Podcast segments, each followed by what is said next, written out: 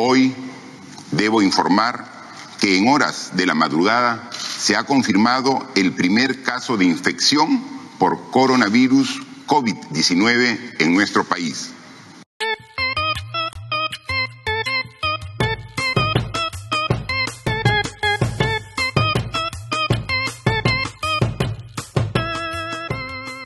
Radio BioI, un podcast de la Reserva de Biosfera Oxapampa Shaninka Yanesha, producido con el apoyo de la cooperación alemana.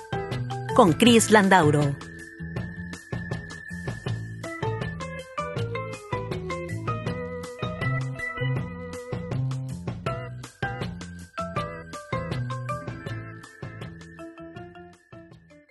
Bienvenidos.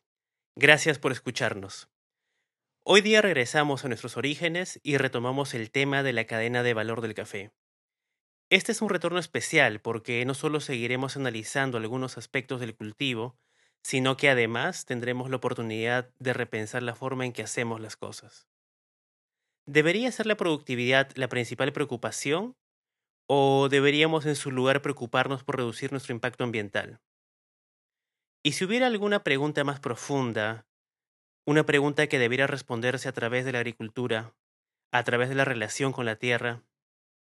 Bueno, para ofrecernos un punto de vista holístico y muy interesante, tenemos hoy a un representante de la agricultura biodinámica. No perdamos tiempo y vayamos de frente a la entrevista.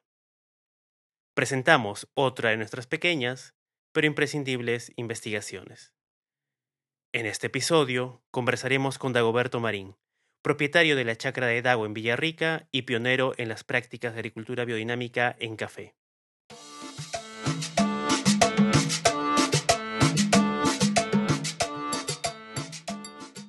¿Cómo estás, Dago? Gracias por atendernos. Bienvenido. Para mí es una satisfacción compartir esta experiencia que es familiar y además familiar también se incorporan todos los que colaboran en la empresa. Quiero empezar este primer bloque hablando del origen de tu empresa. Si no me equivoco, la finca Marina existió hasta fines del 2002 y luego se dividió en Copchevi y la Chacra de Dago. En estos años haces la transición a la agricultura biodinámica, ¿correcto? Correcto. Este, éramos en Malú hasta el 2002 o 2000, hermanos Marín Ludeña, y de ahí nos convertimos en una cooperativa en la cual todos, todo toda la familia era socio y seguimos siendo socios, unos inactivos como el quien habla y los otros todavía están activos. ¿no? Y de, éramos convencionales hasta el 2000, hasta el 2002. Entonces eran muy, muy buenos convencionales y es parte de nuestra era en la cual tenemos la formación académica y yo siempre discutía y les daba las oportunidades a las empresas en esa época como MIST y Molinos para que hagan experiencias no en la finca pero nunca nunca me pararon bola. Ya porque la, la cosa era que nuestra formación es prácticamente usar las energías de la industria. Esa es mi opinión y eso es lo, mi vivencia y con eso no hay no hay no hay no hay empresa sostenible porque no bueno y eso ya no sé si necesito que te siga o te hago porque dentro de las prácticas orgánicas. No te preocupes vas muy bien. Voy a ordenar un poco las preguntas pero de todas maneras vamos a llegar a ese punto. Sigue contándome de tu cambio a la agricultura biodinámica. Ya primero que como convencional gracias a la organización, tanto que constituimos, que éramos socios y formadores de Villarreca Highland, los convertimos en altamente convencionales, así que nuestros consultores eran convencionales, ¿no? Y primero que cayó por, bueno, fueron por, por que se decide por mayoría, ¿no? El consultor que tuvimos no prácticamente son pocos los consultores que tengan una propiedad, o para mí, hasta ahora no encuentro consultores que sean sostenibles, tanto convencionalmente como orgánicamente. ¿no? Así es que en 2002 pasé a, pasamos a agricultura orgánica con el, el mejor consultor orgánico. y, logramos también contaminar. Pues, eh, convencional logramos contaminar por echarle exceso de ulexita, que es una, es una materia natural, ¿no? De boro con calcio, una sobredosis, se contaminó el 2002. La mejor producción convencional se fue al tacho, ¿verdad? Y de ahí pasamos a las prácticas orgánicas, pero sobrevivimos porque teníamos un convenio gracias a con Villarrica Highland, ¿no? A 110 dólares por cuatro años. ¿Ya? Y gracias a ese convenio, porque hasta el 2000 los costos de producción eran entre 50 y 70 dólares por hectárea. Y de ahí entramos a las prácticas orgánicas en el 2002. Y del 2002, y el, y el, 2002, dentro de las prácticas orgánicas, bueno, aceptamos todos los consejos del consultor y lo único que se contaminó fue por un por cambiar la fórmula de las necesidades del cultivo de café ¿no? Con los minerales, con las rocas minerales molidas, ¿no? Y más el compost. Pero ahí tienes un pH muy alto y la contaminación fue por pH alto. ¿Ya? Entonces hasta el 2005, donde prácticamente pues yo ya tenía problemas con la empresa por la baja producción, porque tenía una cuota muy significativa dentro de mi convenio, que era muy rentable, ¿no? Y ya tenía problemas con la empresa y después ya también con la empresa familiar, porque yo era el gerente y administraba la, con mi hermano administrábamos la finca.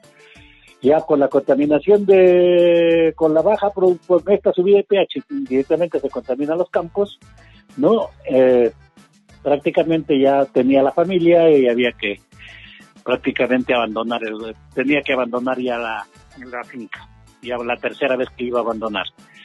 No, lo, lo iba a abandonar.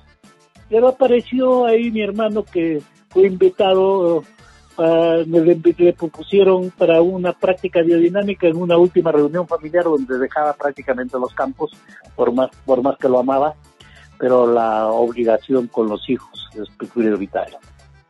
Y ahí aparece la, una, oferta de media beca que había conseguido mi hermano Félix. Y mi esposa y mi hijo, que se había sido suspendido de ese verano, me apoyaron, ¿no? Me dieron un impulso porque me vieron tan deprimido para ir a un encuentro el 2005 en septiembre, a un primer encuentro biodinámico al módulo La Tierra Argentina. ¿No? que en esa época el impulsador de la biodinámica es René Piamonte en lo que es agricultura biodinámica, porque ya había antroposofía, medicina antroposófica, educación Waldorf y de otras corrientes de Rudolf Steiner. Así es que en Vía Belgrano eh, yo no, no entendía nada cómo qué significaba enterrar los cachos, qué significaba eh, llenar los intestinos con manzanilla, me parecía pues una cosa sin sentido, me parecía. Ahora, ahora ya eh, hemos madurado, y toda la familia estamos involucrados, tenemos una organización, no la AVE de Perú, que nuestro presidente ahora es Juan Atinchi, donde se radica en Pachacamac, y somos unos socios más o menos de 23, 24. Esta la próxima semana estamos cambiando de directiva. Y en este encuentro me dio la posibilidad de ingresar a las prácticas orgánicas sin saber nada de antroposofía, ¿no? Porque antroposofía significa conocerte a ti misma, conocer tu entorno y conocer todo lo que no nunca nos preocupamos. Y qué difícil es aceptar ¿no? ese concepto ¿no? de, de, poder entender quiénes somos y dónde estamos y cómo fluyen las energías y cómo entender las culturas ancestrales.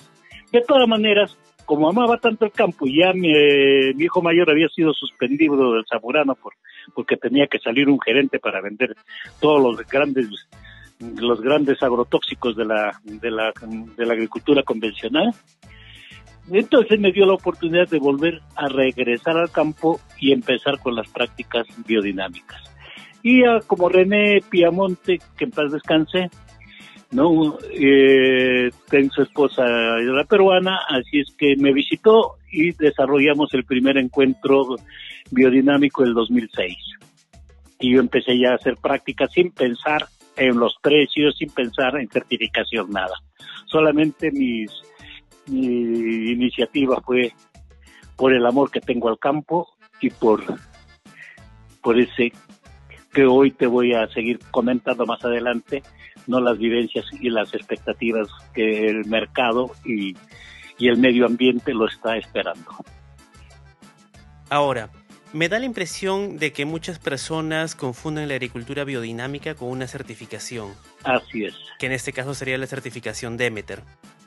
Puesto que el origen de toda la práctica es la antroposofía, ¿cómo hacen ustedes para que los tres legados, el intelectual, el artístico y el disciplinar, no sean reducidos a un sello en el empaque? ¿Cómo comunican esa profundidad? ¿Cómo comunican esa cosmovisión? Bueno, mira, como todo es un proceso de evolución, y, lo, y hay que entender los ritmos de la tanto de la de cada era no y como los ritmos del día como los ritmos del año entonces eh, hay que despertar los sentidos es un proceso un y el otro que también toda la corriente de Steiner se dividió ¿no? La Segunda Guerra Mundial, porque la UDA fue sus últimas conferencias en 1924, ¿no? Eh, y de ahí vino la Segunda Guerra Mundial, quemaron el primer goteano, ¿no? Que queda en Suiza, en Basel. Y de todas maneras, eh, siguió para adelante, ¿no? Hoy recién estamos en el mundo, se está integrando toda la filosofía de Steiner, ¿no? tanto la antroposofía dentro de la educación como en la parte artística, como en la gimnasia y toda la, medicina, la agricultura, que es lo elemental. ¿Por qué la biodinámica fue la última charla? Porque ahí viene la pregunta, ¿por qué? Porque si no sabemos nuestro origen, no sabemos cómo evolucionamos y cómo estamos hechos, es prácticamente eh, caer en las prácticas, mm, hoy no para ser preparados biodinámicos en, cada ritmo de cada estación. En las dos, este, los dos en los solsticios, este, solsticios se hacen los preparados biodinámicos, ¿no? Tanto en el solsticio de invierno, ¿no? A ver, no, no, en los equinoccios. En el equinoccio de otoño se hacen los preparados biodinámicos, ¿no? Para los compal compus y también para la, para la entrega a la tierra, para vivificar la tierra. ¿no? Y todo eso es una toma de conciencia, cómo estamos conectados con las constelaciones, los planetas, cómo se refleja en la tierra. Entonces, imagínate, tú me decías ahora, ¿cómo despertar los sentidos? ¿Ah? Si nunca en esta era, en esta era que solamente somos formados académicamente, ¿no?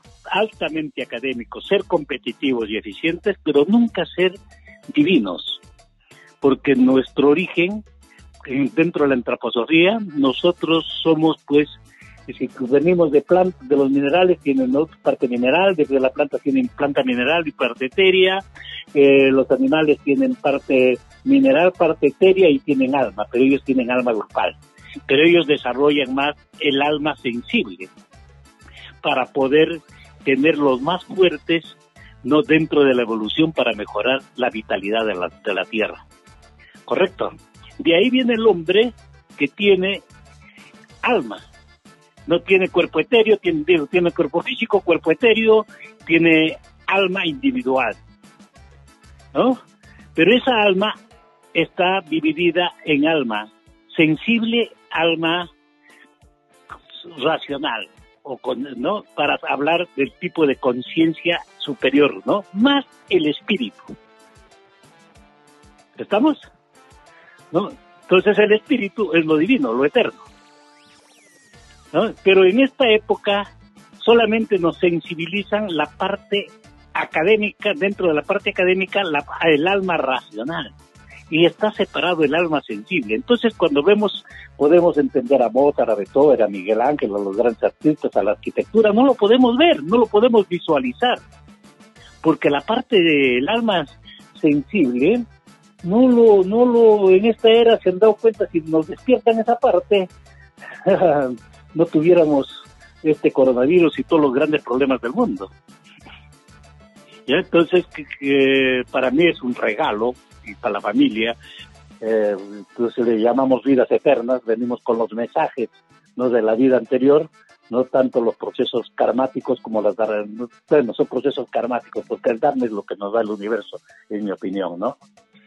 Y entrar a la agricultura biodinámica ya lo hice solamente por, ¿ah? por porque me amaba el campo. De ahí, de ahí a los otros talleres íbamos formando en antroposofía y otros talleres más, ¿no? Más, más prácticas biodinámicas, pero no es fácil todavía tener el, tener el poder del don divino. Pero ese espíritu divino, desde que ingresé a la biodinámica, me empezó, me retiré de todas las empresas, me empezó a venir ofertas, ofrecimientos por la calidad del producto, ¿no? Y se mejoró mi producción sin echarle los químicos. Pero fue un regalo maravilloso lo que nos sucedió a la familia. No se integró como familia, ¿no?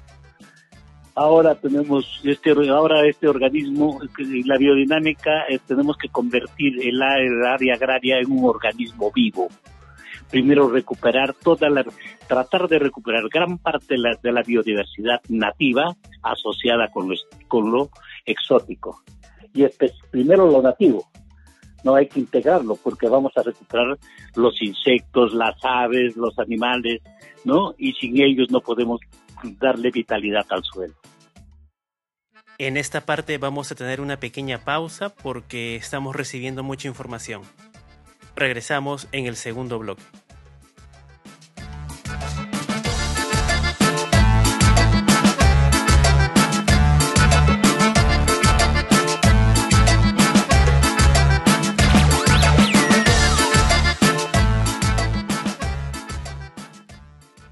Empezamos el segundo y último bloque. Ustedes han organizado varios talleres y en ellos explican que se deben respetar las fechas de elaboración de los preparados. Dime, ¿la fecha de producción afecta la calidad o eficiencia del preparado? Totalmente, totalmente es, así, es la forma como entender los ritmos. ¿no? ¿Por, qué, ¿Por qué en el equinoccio de primavera tenemos que hacer el preparado del cuarzo, que el cuarzo cristalino y lo tenemos que hacer en un cuerno, porque justamente es para capturar las energías astrales. Y el cuarzo fue el mineral que aparece en la era terciaria, incrementa la luz, ¿no? Y con eso empiezan a desarrollarse todo el inicio de las especies, tanto animales y vegetales, ¿no? Los microorganismos especialmente, ¿no? Entonces, eso es lo que es lo que hacemos en el equinoccio de primavera, también hacemos el preparado 502, que es de milenrama en una vejiga de ciervo, macho. ¿Ya? Pero todo eso es una toma de conciencia de entender el ritmo, que va a entrar la mayor luz, la vitalidad ¿no? de la tierra, que va a ser demostrada a través de las especies vegetales, ¿no? Y el 502 es un preparado que se hace para el compost. Entonces eso está conectado con, los planetas también. Todos los preparados están conectados, ¿no? Tanto con un órgano que también está conectado con un planeta, las plantas que están conectadas con un planeta. Entonces vas tomando conciencia la energía, cómo fluye de arriba y cómo se refleja en la Tierra. Entonces entender la energía cuántica Entonces, qué difícil, ¿no? Entonces, ¿cómo, cómo obtener eso? ¿Cómo obtener todo eso? Lo tenemos, lo podemos tener académicamente, pero ¿cómo, cómo demostrarlo, no? En las prácticas. Pero esa demostración en las prácticas lo hicieron todas las culturas del mundo. Pero las culturas del mundo tenían una cúpula. Esa cúpula, ese rey tenía pues un vidente, un clarividente, un astrónomo, un astrólogo, tenían ingenieros pues arquitectos, pero era una cúpula. Y tenían una dieta alimenticia para toda esa cúpula. Imagínate que esa, en esa, si ves la historia, no, no nos hablan de los alimentos. ¿no? Había alimentos ¿no? para la cúpula y había alimentos para el pueblo. ¿no? Entonces, ¿cómo mantener a los, pueblos fanáticos? ¿No? Porque el rey tenía que ser el, el representante de Dios en la tierra.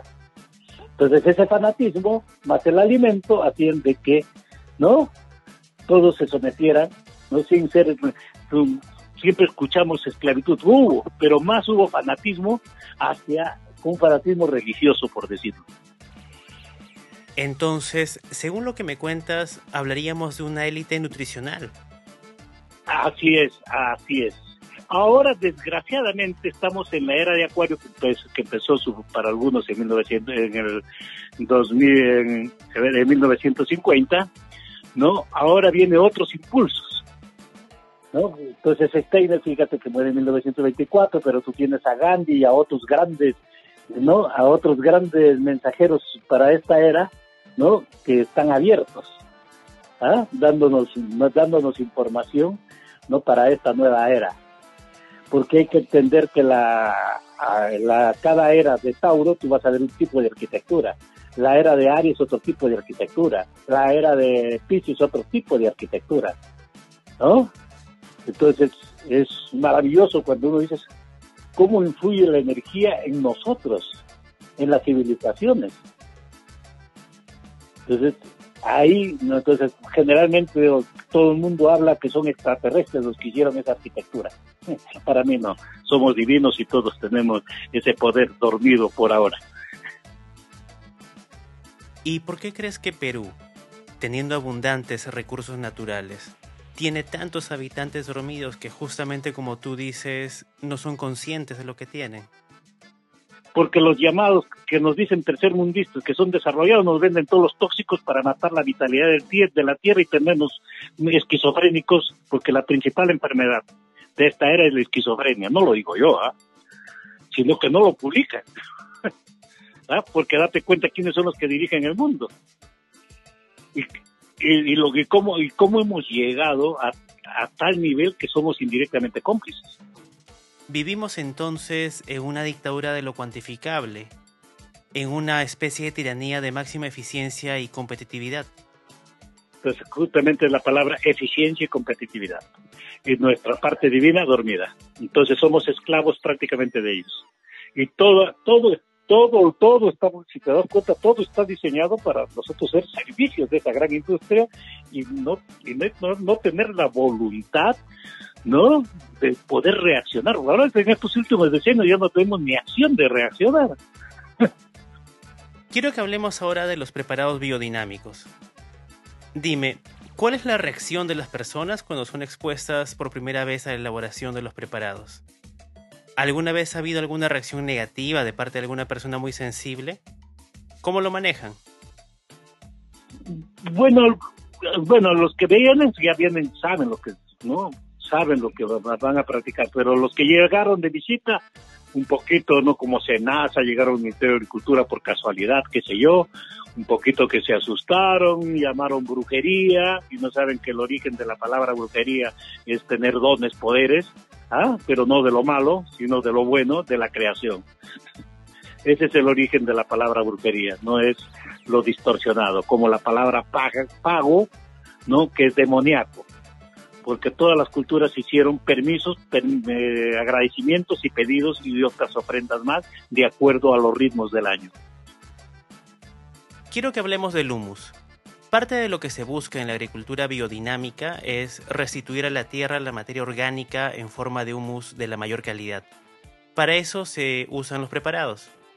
¿Han intentado alguna vez elaborar sus propios preparados reemplazando algún ingrediente? Es decir, ¿cómo consiguen, por ejemplo, la vejiga de un ciervo rojo en plena pandemia? Mira, hemos reemplazado plantas, pero no los órganos.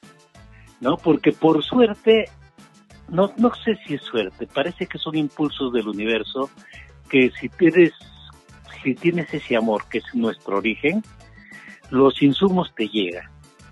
A mí las vejigas de ciervo, ahorita tengo dos, ¿no? Para en septiembre hacer mi preparado del 502, ¿no? Me, me ya, ya como, bueno, bueno, ahora toda la familia está involucrada, eh, mi hijo mayor es consultor, el segundo es eh, muy buen vendedor de estas prácticas biodinámicas y del producto y se entiende lo que es calidad, ¿no? ¿No? Porque son espíritus que me han elegido para acompañarme en este en esta nueva era. El tercero es artista, es el que hace todo lo que es la publicidad, la imagen ¿no? Así es que tengo una trimembración maravillosa. Uno que tiene el don de observación, el otro que tiene el don de la fraternidad, el don de la productividad, pero todos estamos involucrados en, en entender todo este concepto divino en la cual somos. Lo otro que hay que entender que la biodinámica, todo lo que es biodinámica es espíritu, todo lo que nos rodea, todo lo que está en movimiento y todo es espiritual en armonía. Qué difícil es entender esa, ese, ese concepto. En esta era lo que menos lo que menos nos han enseñado es tener armonía nosotros, conocernos a nosotros mismos y ahora en estos últimos decenios hasta ni siquiera te enseñan una buena anatomía, cómo está constituido tus órganos y cómo sirven y cómo deben ser alimentados y cómo tu hígado funciona. Es decir, prácticamente estamos separados, ¿no? Académicamente, ¿no? De cómo funcionamos, ni siquiera desde el punto de vista racional. En la agricultura biodinámica es importante tener en cuenta las fases de la luna para llevar a cabo las actividades. Incluso en el cultivo de cereales, recuerdo que Rudolf Steiner recomendaba sembrarlos cerca del invierno, si es que se quieren semillas para siembra, y a inicios de otoño, si es que son para alimentación. ¿Qué hay detrás de este calendario biodinámico? ¿Por qué se lo utiliza? Para entender, para entender los ritmos, ¿no? Entonces los ritmos, entonces entender luz, calor y ritmos. Entonces eso es parte de la vida. ¿No? Entonces entender la luz, porque de primavera empieza ya a incrementarse la luz hasta el, solsticio de verano, que es el máximo día, ¿no? De luz. Y entender el equinoccio, que empieza a descansar la tierra, ¿no? Y a pasar por el solsticio de, de invierno hasta llegar al equinoccio de primavera. Entonces entender cómo esas energías fluyen, ¿no? Se reflejan en la tierra. Y la luna hay que entender también que no es, no gira homogéneamente la Tierra, es una forma, todos en una forma helicoidal, ¿no? Por eso no solamente la Luna es muy importantísimo, pero está asociado a las constelaciones, ¿no? Entonces, hay constelaciones son no están, están, asociados a los cuatro elementos, ¿no? Al elemento agua, al elemento fuego, al elemento aire y al elemento que me olvido fuego, aire, agua, ¿no? Entonces entender cómo está asociado ¿no? energía de la luna con las constelaciones. Listo. En esta parte tenemos que hacer una nueva pausa porque esta entrevista continuará en el siguiente episodio. Hemos hablado ya de la reflexión profunda que nos puede brindar el trabajo de la Tierra, pero regresando a un punto de vista utilitario, no podemos dejar de hablar de la rentabilidad. ¿Es rentable la agricultura biodinámica? En la próxima emisión le haremos esa pregunta a Dagoberto Marín y escucharemos su respuesta. Hablaremos también de la situación de las prácticas biodinámicas en el país ahora que René Piamonte, especialista en preparados biodinámicos y uno de los principales impulsores de la antroposofía en el Perú, ha fallecido. ¿Qué ha quedado de sus capacitaciones agroecológicas a equipos peruanos en Piura y Cajamarca? ¿Quiénes han continuado con su legado?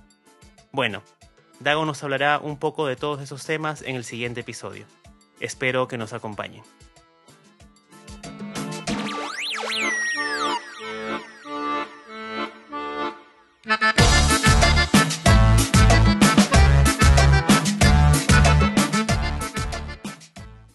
En algunos años, las voces de las personas entrevistadas podrán perder fuerza. Sus historias, sin embargo, permanecerán invariables.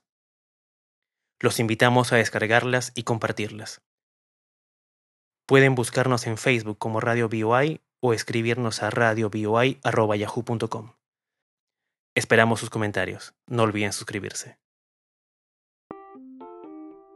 Radio BOI es producida por el equipo de Sudamerican Watchers, con la supervisión externa de Úrsula Fernández y Manuel Rojas.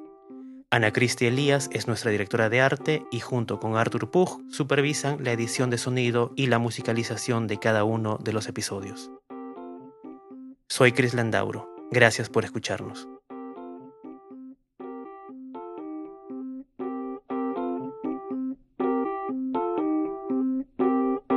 Programa llega a ustedes gracias al apoyo de la Cooperación Alemana para el Desarrollo implementada por la GIZ a través del programa ProAmbiente 2.